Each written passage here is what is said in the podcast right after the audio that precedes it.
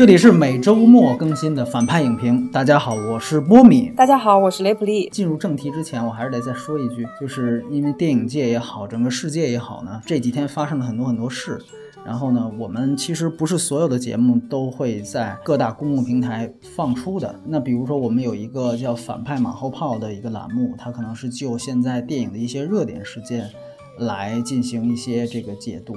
那可能就最近发生的某一些，是吧？大家一直在刷屏议论的电影的热点事件，我们可能会在下周在电影马后炮里面去呈现。那这里抓紧时间在前面说一下，如果有兴趣的话，可以去关注我们的公众号“反派影评”。现在来说，《路边野餐》本身，它是由一个八九年出生的导演毕赣完成的一个电影。呃，从他。一四年这个片子开始陆陆续续在海外首映，直到现在斩获了很多奖，终于在七月十五号这一天和内地影迷见面了。而且它的上映的周期只有十天，所以呢，那如果对这样题材的片子感兴趣的朋友，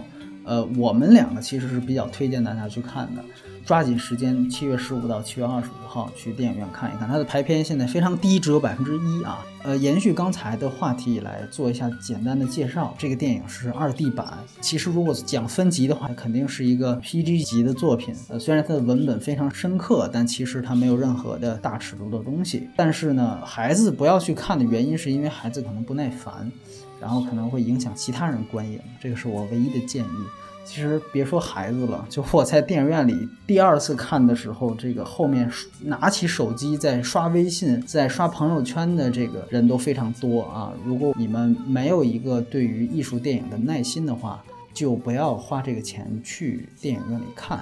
因为虽然花钱是你们自己的行为，但其实如果你不耐心，你拿出手机来，其实非常影响其他观众的观影的。所以啊，包括还有评摄行为啊，就这个我觉得都没有必要，都没有必要。但是我也必须得跟大家说一下，就确确实实它肯定不是一般的这个商业电影，它没有一个很强的戏剧冲突，也没有任何的节奏感的东西可言。所以在这一方面，我非常强烈的建议大家。如果你压根儿没有一个看艺术电影的心态，呃，第一就是这个电影你就不用去看了；二来就是这个节目，其实这期你也不用往下听，对吧？因为可能后面说的东西会云里雾里，对，所以就是这么两点忠告给大家。然后呢，刚才提到了，呃，他的导演是毕赣，他来自于贵州的凯里。他的所有的电影呢，基本上也都是关于他自己的老家，其实很像原来贾樟柯出来就一直前几部都是在拍山西一样。除此之外呢，他之前拍过了两个片子，一个是老虎，一个是金刚经。那这两个电影其实跟路边野餐的关系都非常大，比如说主人公都同一个名字啊，比如说，呃，都包括金刚经也也也也被放进了路边野餐作为一个文本，一层文本和一个符号啊等等。那么他之后的这个片子。呃，叫做《地球最后的夜晚》，呃，同样会延续跟之前这三部相同的一个世界观，呃，而且非常有意思，就是《路边野餐》，很多人把这个片子和塔可尔夫斯基的电影联系在一起。那其实一个最直接的一个原因，就是因为塔可尔夫斯基的一部很有名的作品《潜行者》，他根据的一部原著小说的名字翻译成中文就叫《路边野餐》。《潜行者》其实严格意义上来说也算是一个科幻电影。那它实际上是根据前苏联的一个非常有名的一对呃兄弟作家的科幻小说改编的，那个小说就叫《路边野餐》，所以呢，很多人就觉得这个片子一定是和那个文本是有某种联系的。但我个人现在我就可以说，我个人觉得他们是只是一个巧合的重名而已啊，我我觉得他们没有太大的联系。如果你说呃他们都有对时间性上的探索的话，那我只能说世界上。这个探索时间性的导演和电影太多了，这是一个电影人的一个永恒命题，对不对？但是我想说，就是确实毕赣他自己在从事电影之前，他也是一个诗人，包括他这里面也用了他自己写的很多诗，所以呢，他确确实实很多电影的名字都是用这个文学的某一个名字，然后直接拿来用。要不然是《金刚经》，要不然是苏联的科幻的小说。那他下一个片子已经名字确定了，叫《地球最后的夜晚》。刚才说了，呃，如果大家知道波拉尼奥的话，那个是波拉尼奥的小说，所以 他永远在和啊其他的外国的名著啊啊重名，所以这个其可能是一个个人标签或者有趣的现象吧。但我觉得，呃，是不是有引申意义，我们到时候之后再谈。这个就是这个电影的差不多的相关信息。这个片子是二 D 版，它的片长是一百一十分钟。整个的演员阵容其实都不太有名，但是出于对演员的尊重，我大概说一下：有陈永忠、谢礼寻、于是学、郭跃啊，然后这就是这个片子的一个相关情况。废话不多说，直接来进入打分环节，简述一下对这个路边野餐的分数和打这个分数的理由。呃，我个人是比较喜欢这部电影的，所以我不吝啬，我给他打了八点五分。然后零点五分扣掉是给他摄影的硬伤扣掉的。那么就是说原来是要打九分的，那为什么觉得可以打九分呢？嗯，八九年的年轻导演，他非常专注的表现时间这个概念。啊，我觉得他在电影时间性的探索上，不仅至于中国电影迈向了一大步，然后至于全世界电影也是一个嗯很大的进步吧。所以你看雷普利的观点言简意赅啊，这是。毕赣的一小步是人类的一大步，是吧？就是向前一小步，文明一大步的感觉。哎哎，很好，我觉得非常有趣。然后，呃，我我给这个片子打八分啊。然后，我个人也是非常喜欢这部电影。呃，我大概是去年的十一月份还是十月份，我就已经看过它了，而且也是在大银幕上。嗯，当时我就是完全，我其实第一次看的时候完全没有任何。理性上的解读，哎呦，他这段什么意思？那段什么意思？完全就是，呃，被他所呈现出来的画面和他所呈现出来的这个气质所感染。主人公陈升他在唱《小茉莉》的时候的那种整个的人物状态，以及整个那个长镜头，呃，所交代出来的那种迷离感，呃，对于我个人的感性上来讲，是一个非常大的触动。我单纯觉得它非常美。而且呢，也有诗意，啊，他的诗意不来源于他在里面念的诗，单纯是我觉得这个电影它从技法上，呃，从呃影像上传达出来的一种气质。但是呢，嗯，我为了做这个节目又去看了一遍，嗯，我也会就是毫不避讳的说，这个电影因为可能是成本的原因，也可能是确实导演如果再老练一些，可能有一些在技术上的硬伤。可以避免，嗯，就像刚才雷普利说的，他可能呢扣掉的是零点五，可能扣掉的是一分，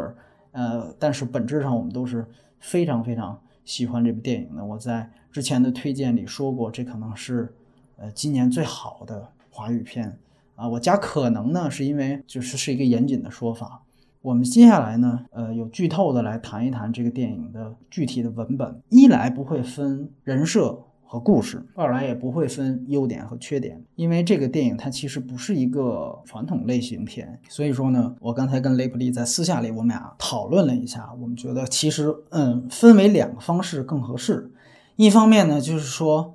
呃，我们谈一谈它的文本到底在讲什么啊？刚才利普利其实已经说出来了，就是说他其实想，呃，是有一个对时间性的探索。那么这个探索是如何完成的？啊，它具体的表现形式是怎么样的？啊，我们在第一个部分会谈谈这个。那在第二部分呢，呃，可能更多的来谈一谈这个电影。刚才雷比提也说了，这可能是呃人类的一大步啊。那么它是向前一大步，这个这是怎么来的？这个它对电影语法和技法上如果存在革新，它的革新都在哪方面？啊，可能在那一部分可能会更加抽象，会讲一些电影理论的东西啊。我们。自己对于电影理论的一些浅显的看法，跟大家分享一下。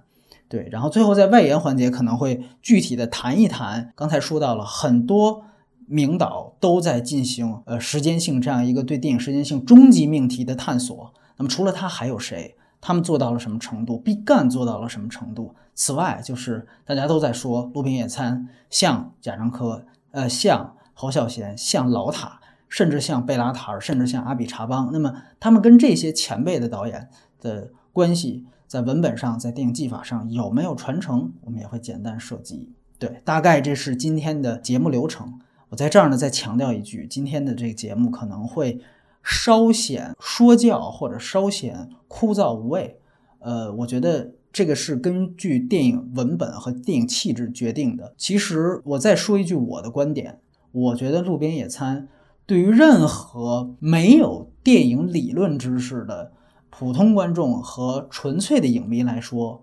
我觉得你用心的去感受它，就像我第一遍去看它的时候，你被它的美和被它的气质打动了。这些就是你的收获，它已经足够了。就是不要说非得苛求，带着一个理科生的思维，我这个片子它是不是我们要去像分析这个穆赫兰道，或者甚至是分析《盗梦空间》的一样去解读它？它不是必要的。对你感受到它所传递出，因为其实呃，一个诗人导演拍出来的东西，它就像一首诗，你没必要去把诗的每一个字都用符号学去解读它背后的意思。有人可能在念一首诗的过程当中被感动哭了，其实这就是呃这首诗对于你的收获。所以这是我觉得大家不必对于，尤其是对于一个看似复杂的文本，看完好像觉得有点恍惚的文本，大家就有一点妄自菲薄，就像觉得不知道要讲，不必这样。你收获到的东西其实都是你自己的，甚至你都不用去管毕赣本人是怎么想的，对吧？这个是他的孩子，你跟他孩子发生了一段。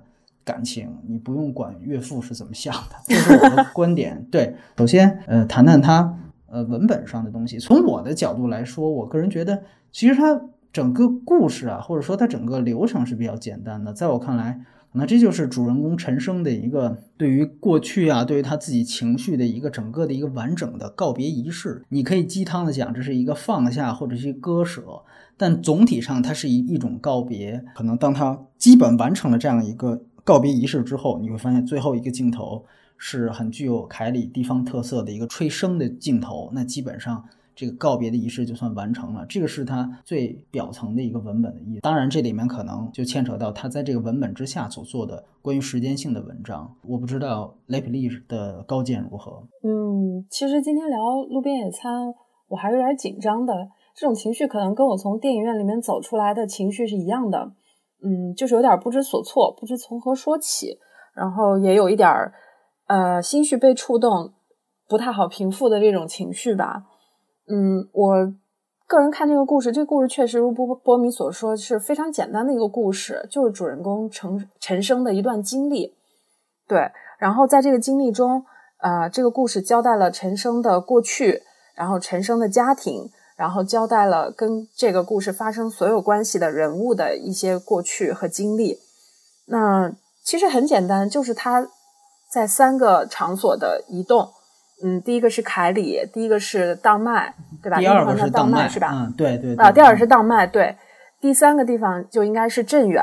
然后最后他就从镇远回到了凯里，大概就是这么一个，嗯，就怎么说，就是这么一个过程，一个回路吧，可以这么理解。但是我觉得这个文本里最让我觉得有意思的是，他把过去、现实、未来和梦境，然后交叉的、穿插的展现给了观众。对，而且他很多呃关于过去、未来、梦境的穿插的方法和手段，呃，是让我觉得非常感兴趣的。对，比如说，嗯，人物的很多过去是通过对白交代的，然后有一些符号。或者是有一些线索，你其实不看到这个片子最后，你其实很多信息是不知道的。嗯，比如说，比如说陈升和老歪的关系，嗯，其实前面有一个细节，如果在这个前面的细节中你没有抓到的话，后面你就不太会明白陈升和老外之间的这个关系是什么。对我觉得这个这个片子整个对观众的挑战和呃要求都是比较高的。对，所以说，嗯，第一遍看懵逼，我觉得是非常正常的。嗯，关键是看你在这个电影整个的观看过程中，能不能坚持的，然后认真的、比较专注的、连续的把它看下来。我觉得这是这个电影的正确打开方式，就是不管它会不会让你睡着，不管周围的呃其他的观众是不是拿出了手机在刷朋友圈，那。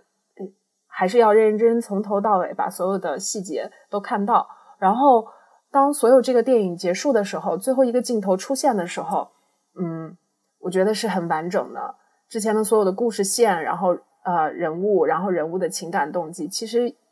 都能很好的得到一个解释。就我个人呢，觉得就这个片子在我看来。它显然是分两大部分。就一部分呢是长镜头之前的部分，还有一部分呢就是大家津津乐道的这四十二分钟，是不是四十二？反正差不多四十二分钟的长镜头啊，以及当然它后面的那个收尾长镜头结束，基本上这个片子就行进尾声了。就像刚才雷普利说的，它这里面出现了三个地方，你可以把这种三个地方理解为过去、现在或者是未来，当然也可以不必这么清晰的把它对位在一起。但我个人看到的一个比较清晰的东西是，确实在这里面，在长镜头之前故事发生的这个凯里这个地方，它更像一个过去的时间困境。就是在这个地方，首先凯里是一个呃非常阴暗的，如梦魇一般的这样的一个地方，呃很少的外景的白天的戏，只有个别几场，比如说他跟他的兄弟修呃那个摩托车啊等等。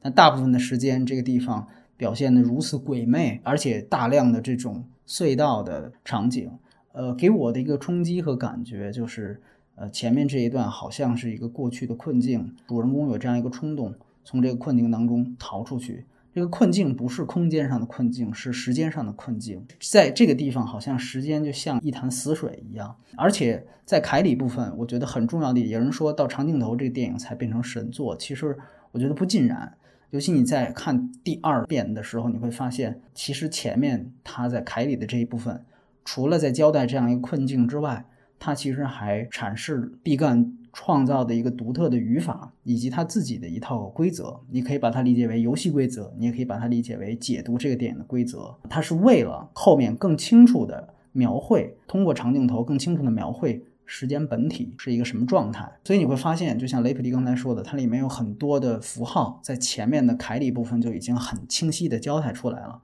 就是它有由浅到深的关于时间的一些符号。那最浅的当然是表盘，放在墙上的表盘，或者是呃怀表，或者是手表等等。那当然还有一些类表盘的东西，比如说挂在这个墙上的一些呃笼屉呀，包括还有轮胎，甚至最主要的实际上是电风扇。那电风扇呢，其实你会发现它跟长镜头里面发生的那个出现的那个很重要的道具风车其实是一脉相承的。当然还有汽车和火车也是一样。那这里面有几个细节是非常非常有意思的，就是呃，比如说在前面的凯里部分。嗯，在有一段镜头当中，电风扇是旋转的，是正常工作的。但是当陈升呢，呃，在准备离开凯里的时候，他和老医生有一段那个关于老医生给他了他一件旧情人的衣服，给旧情人的衣服那一段对话的时候，你会发现那个电风扇是被封装起来的。所以这个其实，呃，在我的解读看来就很有意思，它几乎就在。呃，证明我刚才说的这个凯里的时间困境的事情。如果风扇就是时间的话，它其实是通过这样的一种方式表达了在这样一个地方，呃，陈升主人公他无法挣脱这个过去泥潭的这样的一个现状。那么与此同时，他还配合了其他的有关于时间的符号，像刚才说的，呃，道路、汽车在道路上的行走，以及火车在铁轨上的行走。除此之外，还有镜头的移动。镜头的移动可能是更重要的一个暗示。你会发现在凯里的时候，有很多的大量的这个横摇的镜头。那任何有关涉及到这个主人公在谈他过去的事情的时候，你会发现横摇镜头几乎都是从右到左的。那我们想一想，如果我们把摄影机的这个横摇，因为我们知道横摇镜头这个支架本身是固定在地面上的，我们把它想成一个。表盘的一个时针或者秒针也好，这个从右到左的横摇镜头其实就是一个逆时针的运动的时针，所以它一直在通过电影语法或者是时间的符号，包括还有可能是最明显的一个镜头是在凯里的那个部分。银幕的左侧有火车的投影的倒影，然后与此同时呢，镜头在从右向左的横摇，这是一个非常典型的在表达凯里这个时间这样的一个时间状态到底是什么样子的。那么，当很清晰的交代这样的一个凯里的时间状态之后，我们预期的另外一个事情，当然就是主人公通过一个方式跳脱出了这样的一个代表过去的时间困境，于是就有了那个长镜头。所以，它从文本上来讲，你也可以把它解释为，它最终和过去做一个割舍，也是跳脱出这个时间泥潭、时间困境的一个一个表现。刚才其实说到这个片子的前面交代了很多时间性的符号，其实是更为了更清晰的去交代后面的描绘时间本体的东西。这个长镜头在我的理解来看，你可以把它直接的理解为一种升维的表达，它是一种对时间轴本身的描述，所以你才会看到。哦，原来这个里面主人公可以跟他的亡妻进行过一场对话，同时长大了的他的侄子魏魏也可以在同一个空间里。与此同时，和老歪的联系，包括和杨洋的联系，都是完全的不处在同一个时间维度的时候，你才会明白哦，原来它是有这样的一个超维的视角。但是在我看来，这个长镜头本身，它其实就是在实践。和描绘时间轴本身。导演的原话呢是说，时间是隐形的鸟，然后我需要给它上色才能呈现出来。其实这个意思是大同小异的，就像我们之前在聂娘那期说的一样，你怎么样去描述风，你怎么样去把风画出来？你风是画不出来的，你只能画飘动的叶子。道理也是一样，你单纯的表达时间是很难的，你只有把呃未来、现在和过去。放在同一个时空里，才可能把时间本体真正的描绘出来。嗯，从这个长镜头的完成度，在这方面来讲，我觉得它是达到的。我们都明白，空间是有三条轴线的，x、y 和 z 轴，时间也有它自己的轴线。就像所有的刚才提到的电影的终极命题一样，如何去表达和描绘时间的轴线？实际上，呃，是一个终极命题。大部分电影，哪怕是非线性的电影，它本身也都是受制于时间的轴线，而不是在交代时间的轴线。所以说，导演为了达到这个升维的效果，他在整个的长镜头里面，他把过去、现在和未来全部放在了同一空间里面，而且他还用了很重要的两个符号，一个是金刚经，一个是野人。金刚经待会儿留给雷普利来说。你说说野人吧，我对这个野人很好奇，我我到现在也没有想清楚野人是什么。其实你可以注意到，这个长镜头本身，你可以把它理解为一个 PUV，就把它也理解为一个主观镜头。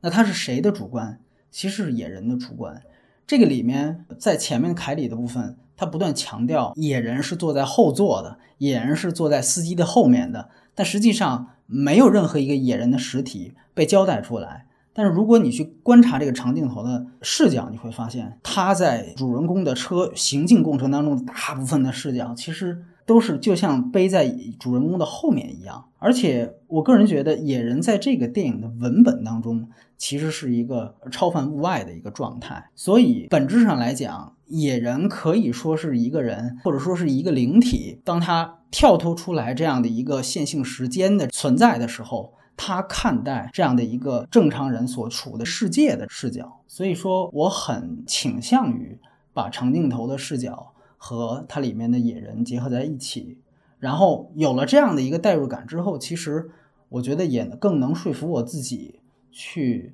解读这个电影的长镜头真正在描述时间轴本身的样子。嗯，另外一点呢，可能一方面是《金刚经》，还有一方面可能是诗歌。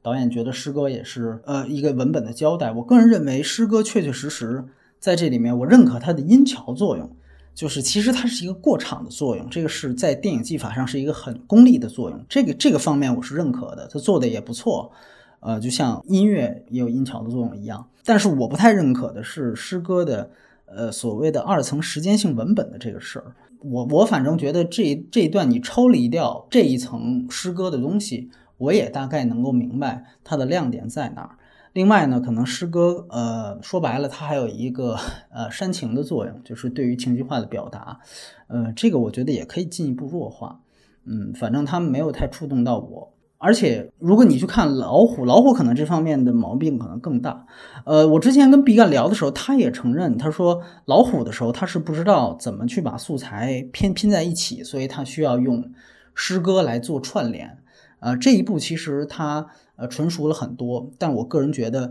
呃，他还是免不了用这个来更方便的去去做过场。所以说，我觉得，呃，我个人对诗歌实际上是有保留看法的。对，这个大概是我觉得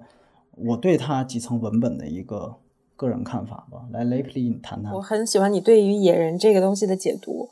对他可能。确实代表一种摄影机视点。然后你解读这个的时候，我突然一种呃后脊背发毛的感觉，就是又发现了一层东西。因为摄影机视点在电影里面一直是一个很鬼魅的东西。呃，一般来说，摄影机视点在电影里面，要么就是代表呃主人公试点，要么就是上帝试点，对吧？但是呃，在过去传统经典的电影里面，大导演追求的是让观众不要去在意这个摄影机试点，你跟着这个试点去走。对，摄影机试点最好就和观众试点完全重合了，呃，这个让观众感觉不到导演或者是摄影机的存在。但是在这个里面，其实很多摄影机的运动，嗯，都可能会让你强调出来对这个试点的认识吧，就。很奇怪，然后你又说到他可能就是野人指的就是这个摄影机视点，我觉得嗯这种解读很有意思。然后另外一方面就是嗯可能很多人都注重了他这个长镜头的表达，觉得这段长镜头是表达他时间性的一个精华。嗯，但是我觉得其实，在长镜头之前，包括最后结尾的这个火车运动上倒转的钟表，嗯，以及之前就是他在凯里的一些戏，其实。都在展现时间的不同的状态，可能在当麦那场长镜头是一个连续运动的时间的状态，但是时间的状态应该是比较丰富多样的。举一个例子，就是有一个镜头是主人公陈升到一个麻将馆，然后去找找一个啊砍了那个花和尚儿子手的那个人，他去复仇，对吧？然后这个时候摄影机呃照了这张桌子横摇，然后落在了一个桌上的杯子上，对。然后这边的话音消失之后，摄影机继续移动，然后这个这一段就马上从过去到了现实。然后陈升又在画面的左侧换了一身衣服，然后和那个老歪在打架。对，他就用这种非常啊让你感觉不到的呃怎么讲非常高明的手段吧，成功的打通了过去和现实。但是在以前的传统电影里面，我们经常可以看到。嗯，这种打通过去和现实的方法就是闪回啊，摄影机甩啊，或者是把过去和现实啊两场戏画面调一下色呀，有一个明显的让你能体现到的征兆。但他这种做法，我就觉得还蛮有意思，让我觉得很好玩。还有一个就是呃，梦幻的一个文本文本。你说这个电影里面有没有梦呢？他有梦，那个主人公也在跟那个老医生，他们俩相互讲。自己的梦，你说这个梦是不是时间的一种状态？那梦是什么呢？梦可能是我们的潜意识，潜意识来源于什么呢？又是过去的某种记忆，它可能以一种啊变换了形式、变换了样貌，甚至让你很难辨识的态度，就很难辨识的状态，在你的梦境里又重新的体现了出来。比如说，我们在当麦这个这场戏里面看到了几个人物。一个是魏魏，他名字一样，然后他们的手上都画了钟表，然后他们的摩托车上面都拴了一根红绳。那可能在你的梦境里面，你在现实中看到的所有的意象或者是所有的符号，都会在梦境里面浮现出来。那还有一个细节，我觉得非常有意思，就是在电影开场的时候，呃，陈升是去带魏魏，陈升先开了他魏魏家的锁，然后带魏魏去吃了粉儿。然后在当麦这场戏里面，同样也是他帮这个开车的魏魏开了锁，然后马上带他去吃了粉儿，就这种对应的关系，就是都是会让人后脊背发凉的。然后还有一个细节，就是在凯里这一段有一个人物叫酒鬼，然后酒鬼从车上跳下来，陈升说你要不跳下来，我就拉你下来。他也从车上跳下来，然后坐到了一个废弃的一个白色的车里面，然后假装做开车的动作。像一个疯子一样，然后在《当麦》这个戏里，这个酒鬼又换了一个人，重新出现了。他就是开着那个乐队坐着车的，坐坐的那个皮卡车的皮卡，白皮卡，对对，也是一辆白色的皮卡。他从皮卡斯车上下来以后，镜头一直跟着他，然后进入到了一个呃酒酒馆，他去那里面打了酒，然后这个人说：“哎，你这个酒鬼怎么怎么？”就这种对应，可能跟我们以前看一个电影。就是导演可能想很准确的给你表达说这个和这个就是对应上的，但是其实，在梦境中你会发现，嗯，你梦里面做的那些东西，你梦里面梦到的那个东西，可能都是在你现实生活中、日常生活中看到的一种东西，它就是潜意识里面浮现出来的一些东西，这一块儿非常像一个梦境。那你说，在那个理发馆给他洗头的那个女女人，当然导演拍的很明白，他甚至用了同样的一个演员，对吧？是他亡妻吗？对，嗯亡妻。嗯对，那你说他呃，究竟是为什么？他真的是灵魂吗？也许并不是灵魂，也许整个在荡麦的这场戏，他就是一个梦。但是他如果是梦境的话，他从梦境里面带走了一个望远镜，为什么又出现在了后面去镇远的戏里面？那镇远可能是现实，为什么他会从梦境里带一个东西出来？那我们普通人做梦的时候会从梦里面带一个东西出来吗？是不会的。所以说这种表达，嗯，我觉得是一种模糊了梦境和现实的界限的东西。它跟过去我们表现梦境不一样。哎，一醒来，然后导演给做梦的人一个镜头，然后从床上弹起来，或者是怎么样。嗯，但我觉得《路边野餐》不是这样表达的。那其实说白了就是，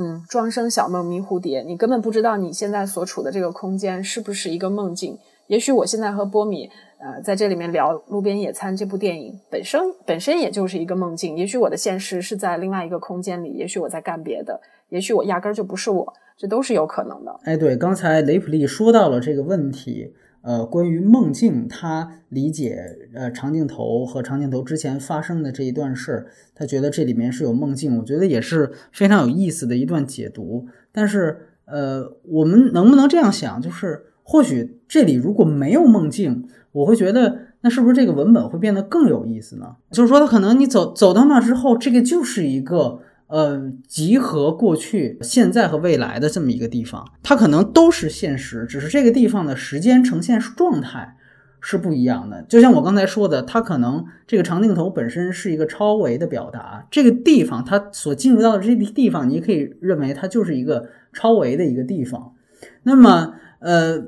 比如说很有意思，就像刚才你提到的这个皮卡这个事儿，酒鬼的这个皮卡的这个事儿，其实你可以理解为他当时。呃，喝完酒，开着这个皮卡出去，就把人撞了，就把人撞死了。这个就是他们过去发生的那一段，之前在凯里交代的那个事儿。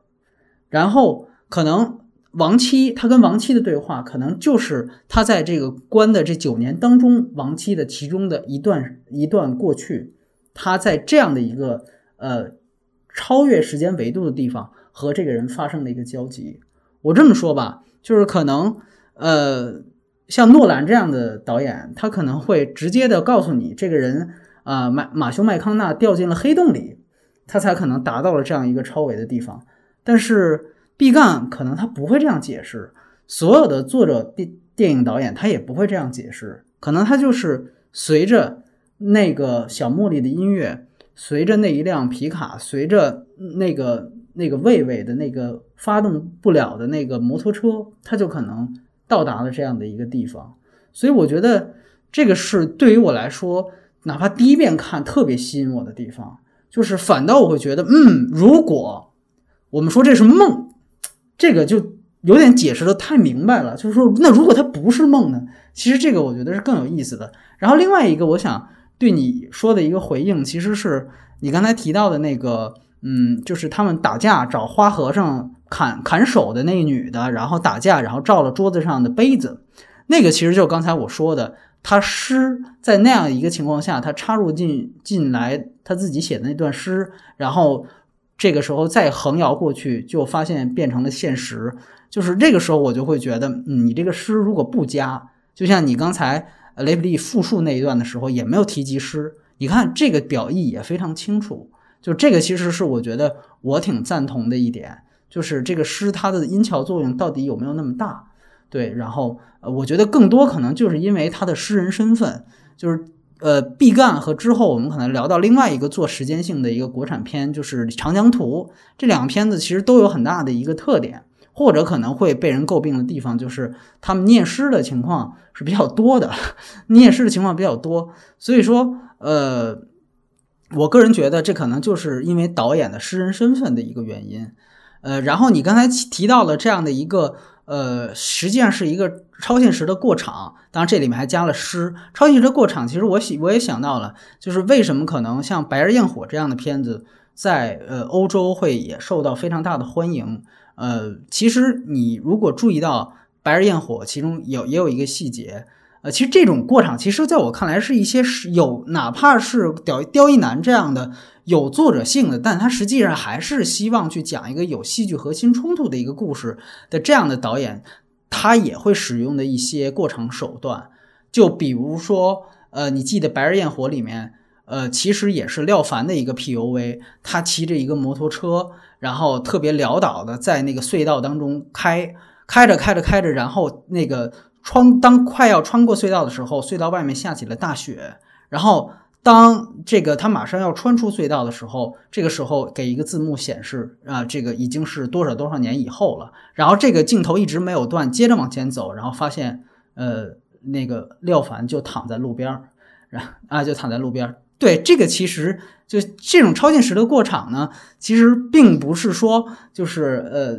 必干，或者说他独创的，或者说怎么样，呃，可能我觉得，但是我觉得往往这样的超现实的过场，其实会让你有一种哎，就是就是呃特别呃就是。眼前一亮的感觉，对，所以这个我觉得是特别有意思的一件事情，我就我就想到了，我就补充了。对对，你接着说时间性，嗯，你刚才说到了一点，就是说，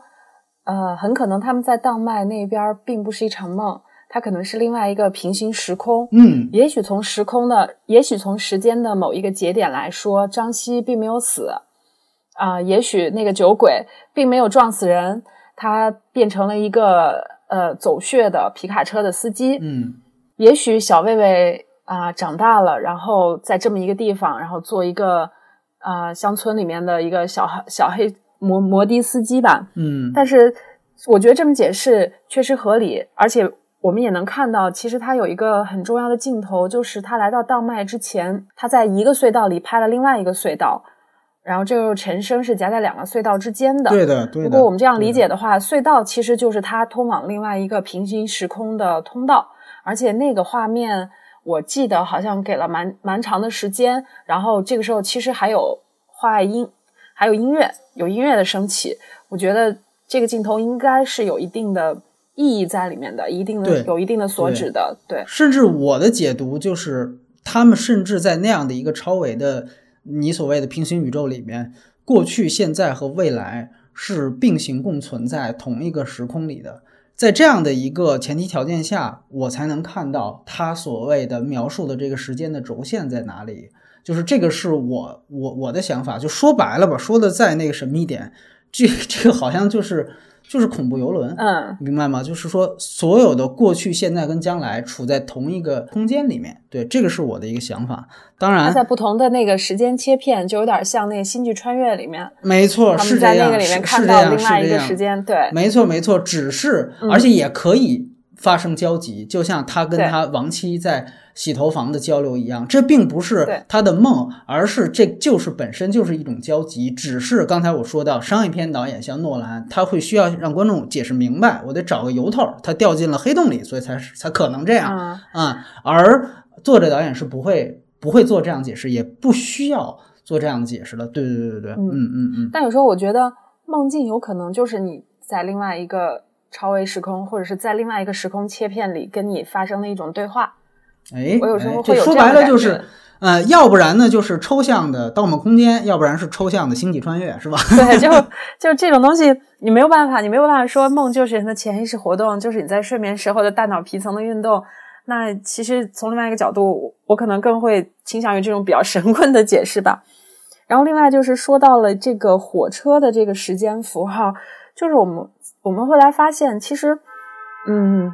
电影和时间的这个关系一直都还很很微妙，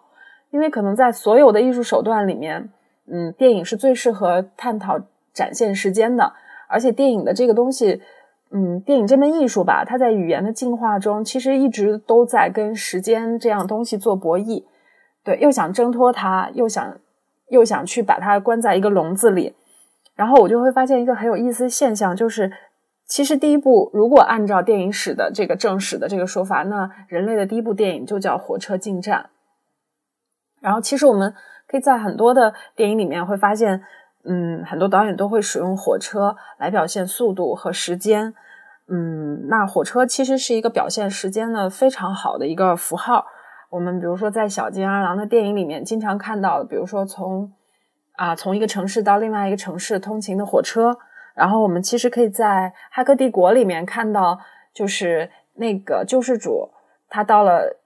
啊、Matrix 里面，对他他他到了那个 Matrix 里面，然后那个黑人给他展示武器的时候，那个武器库是以火车运动的方式，然后快速的冲过来。我觉得那个也很像一个火车。还有就是王家卫在拍《一代宗师》的时候，他想表达快，他想表达这个时候两个决斗的人，一个复仇的，就是他想在这个时候表达两个决斗的人的时候的心理真实时间的时候，他必须给另外一个时间坐标。那这个时间坐标就必须是一个运动的很快的物体，那它就是火车。然后他就拍了一段呃宫二，然后在火车站复仇的这个戏。所以火车是一个非常好的表现时间的一个符号道具，对。然后在这个电影里面有很多戏也都是在车里面，火车上面，嗯。当然最后结尾很明显给火车了一个非常重要的功能，就是让时间倒转。嗯对，就其实它也是一个平行对照嘛。就像我我刚才说的，它在这之前其实也有一个火车倒退，只是它倒退方法是一个倒影，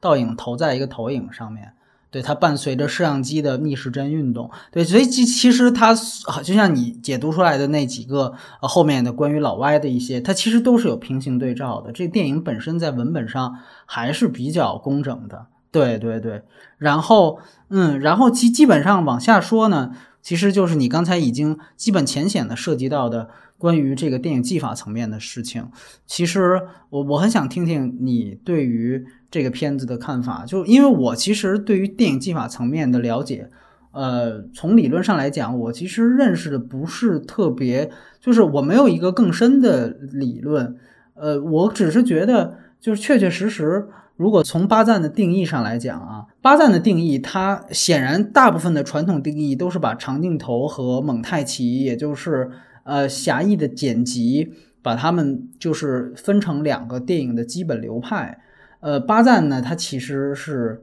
呃比较认同长镜头的，而且他认为就是呃，其实长镜头是有一个消解强制性的一个，嗯嗯就是消解导演主观意志的这样的一个功能。而且呢，它可以保证同一时空。那么，呃，其实说白了吧，就是说长镜头它可以保证呢，就是事件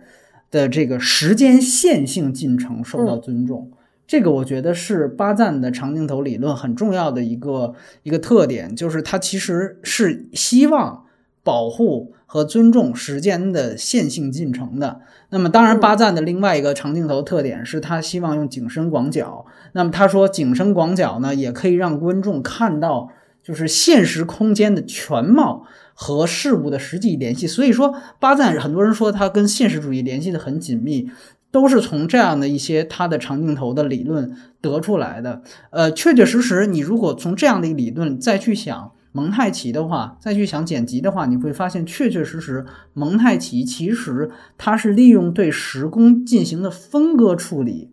来达到这个说故事啊，或者说是这个叙事的这样的一个目的。这样讲，叙事的这样的一个目的。那其实如果从这样的一个我们传统意义上来讲，呃，长镜头的特点、功能，以及和它相对的蒙太奇的这个功能和特点来讲。呃，你再去看《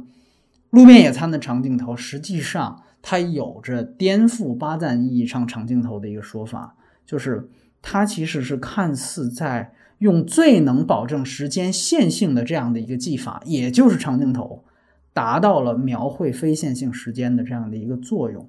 其实就是我刚才说的升维的这个作用，在技法上，这个是真正的镜头内部蒙太奇。所以这个其实是我觉得这个长镜头的一个。非常重要的意义就是，它用看似统一的完整的时间去表达了时间的非线性性，所以这个其实是我对这段长镜头我觉得很不一样的地方。我知道雷普利其实是对于德勒兹关于电影的说法。是有很大兴趣和了解的，所以我很想听听你从德勒兹的角度也好，你从自己的角度也好，对这个长镜头和这个电影在电影语法上的创新是怎么样？其实就是主要想聊聊时间这个东西。那我们可以这样想，电影，电影这样东西吧，电影这门艺术，啊、存在这么多年。它其实表达了人类中间的很多的情感啊、社会啊、现实啊，然后还有很多政治啊、各种哲学的观念啊。但其实电影，我觉得很大的一个终极命题和最难表现的东西就是时间。而且，其实我们也可以发现，不管是从蒙太奇理论，还是从长镜头理论出发，电影的语法和语言的进步和发展，其实都是在跟时间这样东西，嗯，做博弈吧。时间可能是电影最大的迷惑，也是电影最终极的难题。那从蒙太奇理论来说，它可能一开始是压缩了时间，然后把一个很长的时间，然后用更短的时间去表现，它是。把中间时间的水分挤了出来，表现更有信息和更有内容的东西。它利用的就是剪辑。而当这个电影语言发展到一定程度的时候，呃，理论家就开始觉得不满意。当然。巴赞是从理论出发的，他的这个对长镜头理论的提出也是从意大利新现实主义中来的。而意大利新现实主义又不是理论先行，它是拍摄条件所致，就当时只能那样拍，只能把摄影机扛到大街上去。那巴赞在长镜头理论中，嗯，就是希望利用长镜头、景深镜头，然后广角镜头，然后更好的去展现一个完整的时间。那巴赞的。嗯，他的说法就是时间是现实的渐进线。那其实我们就可以落到“现实”这个词上面。那大家对现实的理解有没有什么不一样？比如说，他认为长镜头理论，嗯，就是表现一个人在真真实的，呃，就是在真实的空间中一定时间的移动。所以，比如说跟拍啊，然后现实啊。但是对于时间来说，真实的时间又是什么呢？这个就是很有意思的事情。也许真实的时间，嗯，并不像我们想象那样，它是以恒定的频率，或者是以啊恒定的这种形式来运动的。嗯，其实就像我们在很多物理学中就可以看到，中慢可以迟短。当一个物体运动到光速以上，它时间也可以倒转。那其实，呃，再往后演进，啊，不管是导演还是理论家，就更希望能捕捉到更加真实的时间。这个真实的时间可能还包括啊，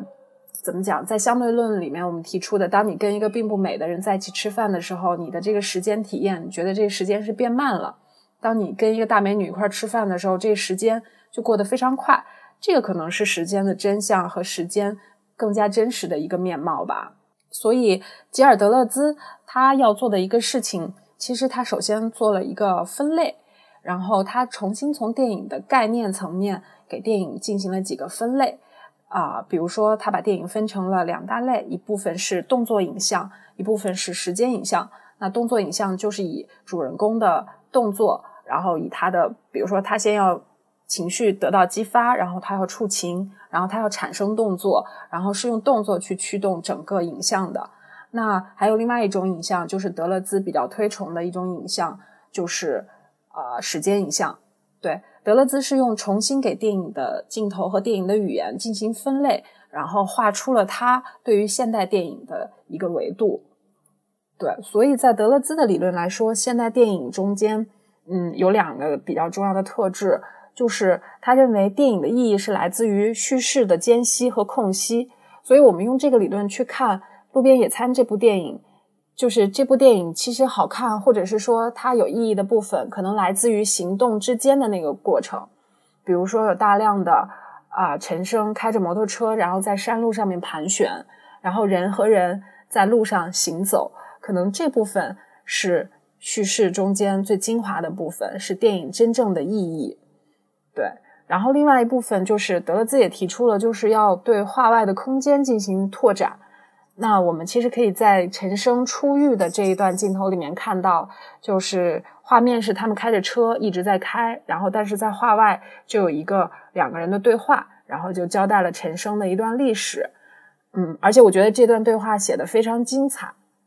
对他并不是讲我怎么样怎么样进了监狱，然后我的妻子是怎么死的，他先讲了一个故事，然后两个人在对话中。带出了他在监狱里面的过程，然后带出了他的妻子已经死亡的这个事实，对。然后还有一个非常重要的，嗯，怎么讲？非常重要的一个东西，就是一个时间的，就是就是你刚才说到的，嗯，《金刚经》这个文本，然后毕赣是非常明确的，他在很多访谈中，我也看了一些，就是他在访谈中直接就告诉观众、告诉采访者说，啊，《金刚经》就是他的时间观念。那么，这个《金刚经》的时间观念是什么呢？就是三心不可得，过去之心不可得，现在之心不可得，啊，未来之心不可得。其实这是一个佛家的对于时间观念的一个阐述。嗯，它的大概意思，我可能。啊，我也只能就是以我的理解，就是来讲一讲，就是不管是过去时态、现在时态，还是未来时态，其实我们都没有办法确切的表达出时间的特征，因为时间的体验是一个绵延的体验，是一个连续不断的过程。对，所以说，嗯，它可能是以不断的死亡和不断的发生的方式存在的。比如说，我们上一秒死亡了。我们就来到了下一秒，那下一秒死亡了，我们又来到了第三秒。我们的过去死了，我们有了现在，现在死了，有了未来。而这个时间中间的刻度，并不是秒，也不是零点零一秒，可能是啊无限小的颗粒，极小的一个颗粒。那这么来说，那在佛家的观点中，时间就不应该是任何一个切片，它应该是一无数切片的绵延的组成的一个整体。对，然后让我感到有兴趣的就是，啊，毕赣的时间观念是来自于《金刚经》，而对于时间的阐述，就是《金刚经》是对时间的阐述，又和吉尔德勒兹提出的理论是一模一样的，就一模一样到什么程度？就是同一句话可能是用啊用《金刚经》的语言阐述，而德勒兹用了另外一个语言来阐述，比如说德勒兹。管时间影像表现时间影像的这个东西，又叫做晶体影像，这也可能是外国翻译的版本和中国翻译翻译过来的原因啊。就他说，这个时间就像你把一个糖放在水里，它在水里一边融化一边结晶，一边融化一边结晶，它其实是不多也不少的，是在不断的演化。嗯，你可以想象一个画面，就是。它一边在消散，一边又重新的凝结，继续往前走。对，很像我们在看某一些三 D 打印时候的那种图像。对，三 D 打印出来，然后一个物体不断、不断、不断的生成，然后底端又不断、不断、不断的在消散。对，那让我觉得毕赣很神奇和很了不起的地方，就是他其实自己并没有看过吉尔德勒兹的任何的东西，他并不是理论先行的。嗯，他就是自己从《金刚经》里面读出了他自己特有的时间观念，然后又和一个西方早已经死掉的理论不谋而合。对，当然他和理论合不合这并不重要，他是一个创作者。嗯，但是理论的作用就是在创作的，就是怎么讲？所谓理论的作用就是，嗯，一边在创作，一边在总结和不断的用概念去阐释电影语言的演进。那德勒兹更早的提出了他认为电影中应该呈现的时间观念，而毕赣呃又在很多年后自己就亲自拍了这么一个作品。时间的这个绵延状态，可能真的是集中和放大的体现在了他的这个长镜头这一部分。那么我这里补充一个细节啊，就听完你说这么多，就是关于他毕赣的下一部电影，就是《地球最后的夜晚》。呃，当时其实这一部分章节呢，他没有让我放到了我的那个采访的文本里面。呃，他是无意当中我跟他聊一个别的事儿，是关关于我们在讨论徐浩峰的一个三 D 观，以及李安在在做那个呃把这个帧数提到一百二十帧这个事儿，就是在聊技术的观点的时候，后来无意当中聊到，发现毕赣想在下一个片子当中做的一个事情，呃。他的下一个片子就是《地球最后的夜晚》呢，嗯，应该可能会使用 VR 技术，啊，它可能会成为呃，目前来讲，这个影史上第一个使用 VR 加 3D 加一百二十帧技术的一个电影，呃，我也不知道它一千万的成本能不能把这个东西拍好，嗯，其实我倒是非常好奇，一方面非常好奇，一方面非常担忧，就是因为从我的对于他这个片子理解来看呢。就是刚才其实讲到了，就是他其实用一个长镜头这样一个消解主观性的一个方法，在实际上去做蒙太奇达到的事情，就是它其实是有非常强的主观性的。那呃，我很在这样的一个条件下，我很能够明白他接下来要做的这个事情为什么要用 VR，因为其实 VR 呢，它其实是进一步消解强制性的一个技术，所以我非常期待的就是它能够。怎么样，在一个更开放，甚至是全面开放的一个空间领域，一个空间呈现技术里面去进行作者呃同样的这种表达，呃，甚至去带领观众。所以我这是很好奇他下一部电影要做的。当然，一百二十帧又是另外一个事儿。那同时，我也怀疑他这个野心。原因就在于呢，路边野餐当中我看到了很明显的技术硬伤。我们打分的时候说到的这个事情，我他自己形容为是长镜头啊那些东西的瑕疵，我觉得他已经超出了瑕疵的范畴了。就是一方面呢，他这个镜头，我们知道他那个镜头是用的五 D 三来拍摄的，嗯，呃，整个这个拍摄过程它有室内也有室外，呃。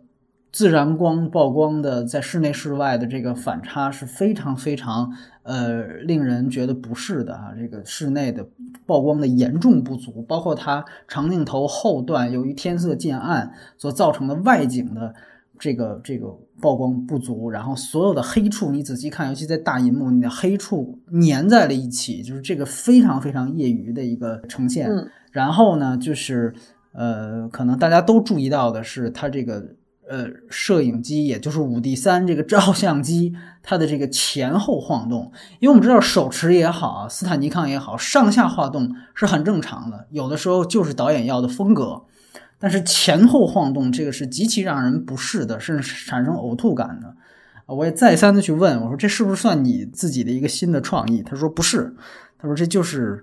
就是我们那个没钱，然后就是因为可能比较业余。最后造成的这样一个效果，因为呃每一次长镜头都他都拍了四十多分钟，他这里也没有任何切割点，所以他也没有单纯为了避免这些瑕疵而不断的重拍，他也没有兴趣这样做啊。你可以说导演是有一个自己非常非常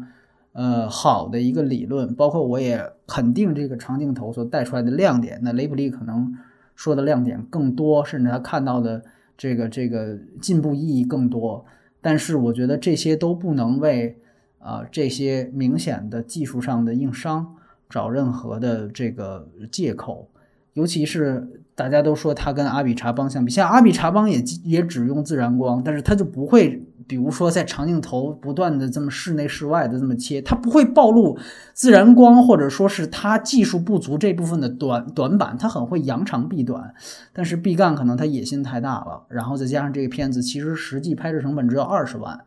呃，那可能也比较缺钱。如果这个可能更好的投资，是不是就能够拍好？但总之，呃，这个长镜头它在技术上啊，当然不只是长镜头，它在这之前之后的一些技术瑕疵。呃，和技术硬伤，这个我觉得都需要看到。尤其是你看，像小茉莉那场戏，我第二次看为什么非常出戏，就是陈升在唱歌的时候，他其实是想推给这个呃他的亡妻，就是在这个呃聆听这陈升唱歌的这个亡妻，他推给推到他的特写，那个时候你会明显感觉到，就是曝光已经严重不足了。你推到他脸上的时候，他脸上的这个暗区都已经粘在了一起，就这个真的太可怕了，就是。呃，对，稍微对技术上一点心的人，可能都不能把它只是视为瑕疵吧。所以我觉得，就是在这方面，我尤其是在你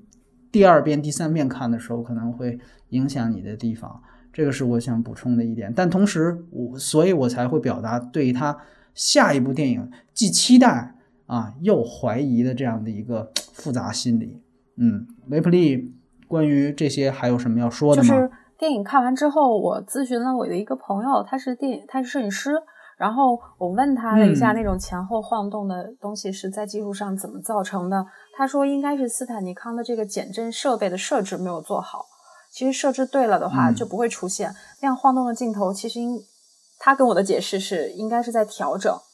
对，应该是在矫正。所以他说这个东西是应该可以避免的，而且是很容易避免的，应该是软件设置的问题。对所以这确实是一个没有办法，确就是一个硬伤。然后你刚才提到的，就是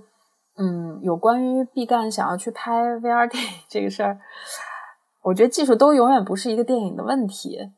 嗯，因为技术可以弥补，然后尤其是电影这种团队作业，就是啊、可以坑可以通过更大的资本和更好的团队，然后来匹配。就是我也觉得很有意思，就是他想尝试 VR 电影，因为在 VR 电影里面啊、可能景别剪辑就不存在了，全部都是调度，而且这个调度可能有相当一部分是由观看者来完成的。嗯，就你说的，可能观看者要看到什么，电影中要呈现什么，可能他有了极大的这种自主权，确实是对电影的一个嗯非常大的语言的上面的挑战。而且 VR 也非常适合体现时间，然后在某一个时间点，我想去左边的这个切片，我想去右边这个切片，观众是有更好的选择权利的。但是这个东西没有拍出来啊、我没有办法去想象未来会是什么样，所以对毕赣保持期待吧。嗯嗯，对你刚才提到这个，我还想到就是他另外一个，你记得长镜头里面，呃，女主角下船，也不是女主角啊，就是那个杨洋他下船，下船之后镜头跟着他下船，然后那镜头还摔了一下，就那个呃那个 摄那个摄像机还往地上摇了一下。然后也有人说，那个镜头是因为那个五 D 三啊，到三十分钟它会自己重启一下，那可能就有一个卡点。然后呢，就是就这个就是完完全全就属于，其实是你可以做的更好的东西，就是可能会让你觉得确确实实是比较业余的地方。对我就想到的这个事儿。至于 VR 这个事情，确确实实，呃，我看过几个 VR 电影，呃，尤其还真的都是国内那种独立的人拍的。嗯，我个人觉得就是 VR 现在停留在的阶段还是三 D 刚刚出来的时候戳观众眼睛的那个阶段。对，其实 VR 电影也有剪辑，你直接就可以，它可以直接把你跳到下一个场景，它是这样剪的。但是我个人觉得这个完全现在都不能不能叫蒙太奇，甚至对，就是非常非常粗糙的这个阶段。所以，呃，我对新技术反倒是一个非常审慎的态度。对，当时我们之所以聊到这个话题，他可能不不想让我说的原因，也是因为我们当时就徐浩峰的观点，我们其实有点吵起来了，就是他非常不认同徐浩峰的那个观点，就是你你电影应该是在二 D 的世界里面呈现三维，对他可能觉得这不不是这么回事儿，所以说呃对，包括一百二十帧其实也是一样，但我个人其实我是对新技术都非常审慎的，我也不知道。一百二十帧的意义在哪儿？我也不知道 VR 的意义在哪儿。到目前为止，甚至我都不知道三 D 的意义在哪儿。我目前为止，我没有看过任何一个呃呃让我觉得哎有革新意义的三 D 电影，哪怕是皮娜，哪怕是哎，这但是这个扯远了啊。就是呃，路边野餐是一个二 D 电影，对，是一个二十四帧的非 VR 的二 D 电影。对，我能补充一点吗？你说，你说，嗯嗯我嗯，我可以补充一点，就是对于这个新技术，呃，其实之前我也跟我的其他的朋友去撕逼过这个三 D 的这个事情，就是我一直很期待的是一个新型的技术出现，会改变电影的语言，然后改变电影的时间呈现的方式，呃，但是我到现在确实也没有看到三 D 能够重新的结构电影的这个语言，但是事实上，嗯，在过去电影的历史上，电影的语言进步大部分都是靠呃技术实现的。比如说上一次革新了这个电影的时间表现方式的，就是《Matrix》的那个呃子弹时间镜头，对它其实是一个对时间展现往前迈了一步的一个东西。然后我不看好三 D，但是 VR 很可能会改变这个技术，因为它消解的就是剪辑，然后呃景别可能也会消失。这个概念它就是一个连续的，然后更有自主性的东西。但是这个只能去期待，也确实不知道会变成什么样。对我我看过的两个 VR 电影，呃，两次仅有的体验，我觉得更像游戏，更像这种角色扮演的游戏的视角。对，那行，嗯现在我们其实就可以进入到外延的环节来。其实刚才呃雷普利已经提到了关于这个呃和其他有相同命题导演他们对于时间性的探索表现应该可能是什么样子。比如说《黑客帝国》，其实很多人也谈及啊，说《路边野餐》最像的一个前辈导演实际上是侯孝贤的作品。呃，我个人也非常认同这个看法，就是首先。就你比如说像《再见南国再见》这个片子，就甚至《路边野餐》呢，他的人设陈升这个主人公，都非常非常像《再见南国》里面的高洁。你比如说，他也是一个很讲义气的，原来是混社会的，对吧？然后是一个有点没落的一个大哥形象。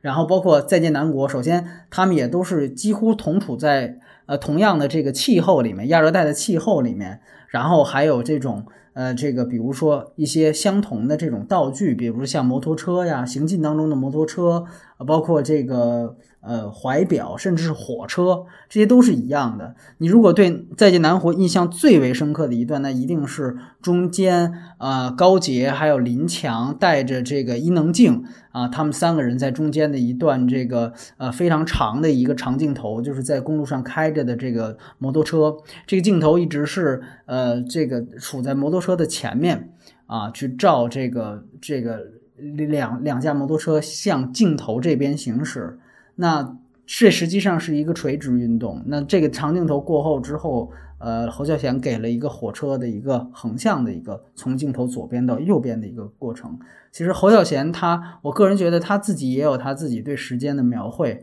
只是他可能，嗯，不像其他导演，甚至也不像毕赣一样，他是有一个特别。清晰的一个理论认识，所以这可能也是很多人觉得侯孝贤电影绝对是独树一帜的原因，就是他的东西别人学不了，是因为他自己甚至都解释不了他为什么这么拍。但是这个是一种真的呃无师自通。其实我之前跟雷普利就这个片子聊，虽然我们俩评价都很高，但是雷普利觉得毕赣是做到了，就像刚才说的。人类影史的一大步啊，之前所有导演都没做过。而我个人倾向于理解为，就是《路边野餐》实际上是站在侯孝贤的肩膀上的一部作品，是站在一个巨人的肩膀上。这个巨人就是《再见南国》啊，所以说我个人觉得，这个是我觉得他跟侯孝贤的一个呃看法，而且很有意思。雷普利，我刚才听到你说呃德勒兹的理论的时候，你说其实呃。现在的真正现代电影的概念开始是在用，就是叙事间隙，对不对？是在呈现叙事间隙，是吧？是有这样的一个说法，对吧？嗯，其实侯孝贤的作品，呃，一直以来几乎从《风归来的人》之后，其实都是在践行这样的一个现代理论观、电影理论观，就是他实际上一直都是在把叙事间隙的东西。呈现给观众，最后剪辑到他的电影里面，而把叙事的核心的事件都剔除掉，所以这个其实是非常非常有意思的一个一个话题。他的呃南国和你刚才嗯雷普利刚才描述的这个呃路边野餐，其实都有很多的相似点，就是关于他们对于核心事件的省略，这都非常非常非常有意思。对，像南国，它其实是明明它讲的是一个黑帮的故事，但是所有黑帮真正的这个冲突和它的这个里面为数不多的事件的核心，它的结果通通没有交代，对吧？它其实中间讲，而且都是非常琐碎的事情，反反倒它给观众展现出来都是非常琐碎的事情啊。唯一一个可能有点核心的事情，比如说是高杰他们一伙人，呃，南下去嘉义去去买猪。对吧？他讲一堆黑帮去买猪的事儿，那最后这个猪买没买成啊？这个结果也全部都省略掉，他只会保留在这个呃一个哥们儿来找高义，他们在商量非常琐碎、非常繁琐的商量买猪这个过程，然后这过程当中还不断夹杂着呃呃这个这个高杰父亲的病啊等等等等。所以这个其实是非常非常有意思的一个特点，然后他在这过程当中也在有一个隐性的一个时间性的表达，嗯，包括这里面其实重复出现的一些手电筒，我是说《路边野餐》里面重复出现的手电筒的这个符号的时间性，其实在《再见南国》里面几乎也是一样的，嗯，包括最后。那个闪亮的伊能静手里面那个闪亮的手电筒，以及配合着摇滚而发动起来的汽车，呃，所有的这一切就是似梦迷离的状态和这种这种元素，其实你都可以在呃路边野餐当中，嗯，找到某种相似性。所以我个人觉得，就像。它的片名一样，如果它的这些相似性和前人的影响能够更少一些，哎，别忘了《路边野餐》的音乐都是林强啊，所以，所以这个几乎可以说，呃，他受侯孝贤的影响可能还是很多的。但是我也很好奇，呃，雷普利，你是怎么看待？比如说，你为什么觉得他比侯孝贤甚至其他的更有名的导演迈出的？还往前走了一步，对我特别想好奇听听这点，包括你对其他探索过时间性的导演的作品是怎么看的？对，来交给你。呃，我其实，在这件事情里面看到的是他创作的动机。嗯其实，不管过去的导演有没有这种对于时间性表达的自觉性，呃，实际上你但凡拍一部电影，摄影机在转，然后呃，摄影师在动，都离不开时间。时间这个东西就没有办法跟电影彻底剥离开。呃，做成幻灯片，你播放的时候都会有时间这个元素的存在。但是，我觉得毕赣的特别之处是他的目标和他的野心，以及他想表达的东西，始终聚焦在时间这个本身上。那我也很喜欢侯孝贤啦，然后，呃，但是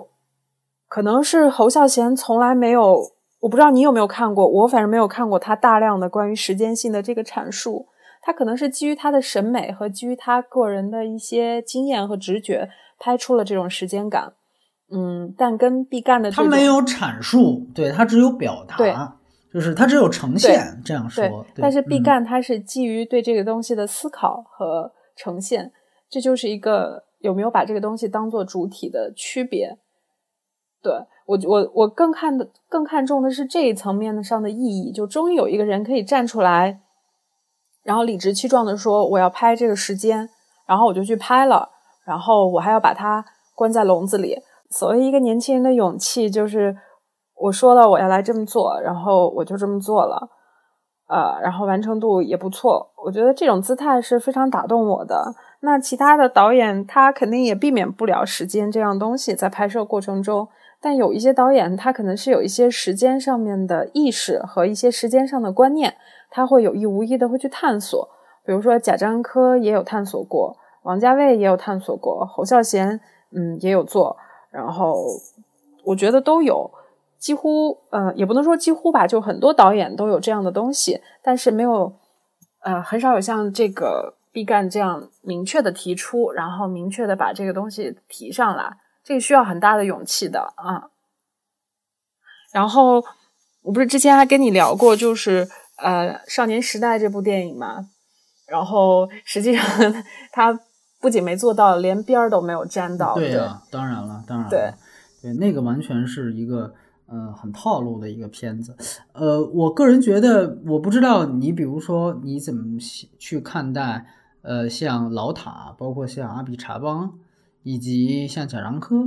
跟这个片子的关联。呃，塔嗯可夫斯基和阿比查邦的文本我都不熟悉，我没有办法这样来对比。贾樟柯这边就是我是在他的那个《三峡好人》里面看到了一部分关于这种时间性的表达，然后具体的镜头可能就是说白了就是赵涛和她那个离婚的丈夫，然后在河边两个人在游走那段。我觉得《三峡好人》这个电影是贾樟柯可能在审美上、在艺术追求上面到了一个巅峰。至至此之后，他都没有把这一步往前再推进下来，一直在溃退，是比较可惜的。我看过《山河故人》做的那个采访，我不知道是不是你当时做的那个采访。嗯，就他提到，他说他想表现一种绵延的，然后呃游离的一种东西。他自己其实表述的也很含糊，然后他想表达三个人物在同一个时空中的命运，然后他们中间还交织。对我觉得这个东西是指向时间的，只不过他自己可能没有更加明确的诉求，也并不自知。然后探索也没有进行下去，然后就就此了结了。然后到了《山河故人》，嗯、他就更靠不上边儿了。其实《山河故人》是有他的时间野心的，他也是过去、现在、未来这种三种时态，但是他嗯没有毕赣做的这么精巧，就是三个故事，然后用了三种嗯，不管是画幅也好，还是影像风格也好，呃，用了又用了同一批演员，还化了衰老妆，这种东西就离影像语言本身的探索渐行渐远了。对，所以每个导演在面对时间这个东西的时候，都是最无力的。我觉得都像一个小孩子一样。对，其实我个人觉得他所速时间性最具体的一个片子，反倒是《站台》。呃，因为我开始看《站台》的时候，我是被深深的触动到，就是有关于他用火车这个符号。当然，你也可以说，因为贾樟柯也是受侯孝贤影响特别大的一个人，侯孝贤才是大宗。就是呃，他在站台里面，就是说那个火车一开过，就是另外一个时代，那个是拉幕布的感觉嘛。当时我才我第一次看到，其实我看他的片子比看呃好像显得还早，我就觉得哎，这个电影还能这样去拍，就有点。刚才我们说的这种超现实的过场的感觉，但实际上，呃，它又不是在表现时间，它好像在表现时代啊，它在用火车在表在表现时代的过场。那这个其实我觉得是当时让我眼前一亮的东西，呃，但是很遗憾，它可能它的所有前车之指的东西都是在这儿，而且当然，我觉得最好的是站台把时空统一起来了。火车既有一个小镇对于远方的这样的一个呃一个向往和这样的一个指引，还有这样一个甚至是人物内心的外化的表达，是空间上的表达，但同时它在时间上也完成了一个时间上的渐进。所以这个我觉得，呃，在站台里面我能触碰到贾贾樟柯，可能确实像你说，他是不自知的在呃表达了这样的一种哎。